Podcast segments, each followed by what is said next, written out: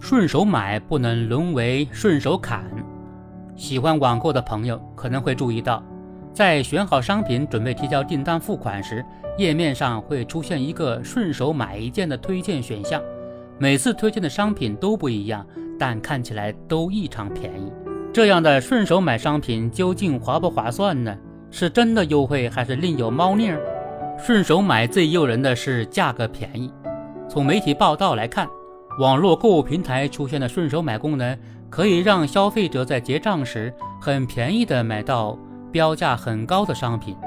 如此大的优惠，简直就是白菜价。许多消费者在贪便宜的心理下，也就顺手买一件。但实际上，所谓原价大多是商家虚标的。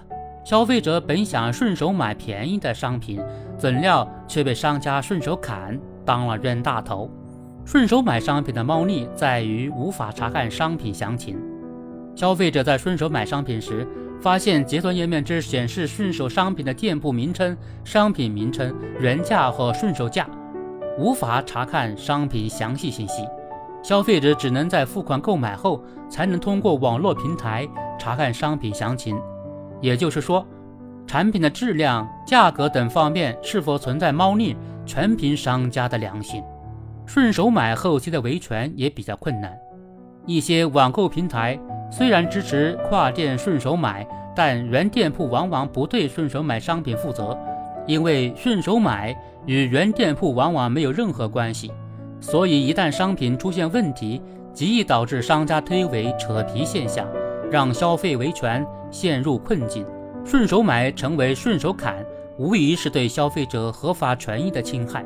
消费者在购买商品和服务时，享有知悉其真实情况的权利，但网购平台店铺只让消费者看到有利于自己的信息，却看不到真正想了解的企业和产品具体信息，通过侵犯消费者知情权的形式，误导、欺骗消费者达成交易。导致消费者的合法权益受到损害。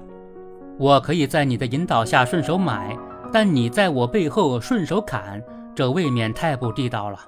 此举砍掉的是消费者的信任，也是商家自己的财路。况且，你以为各种保护消费者合法权益、维护市场良好秩序的法律法规都是吃素的吗？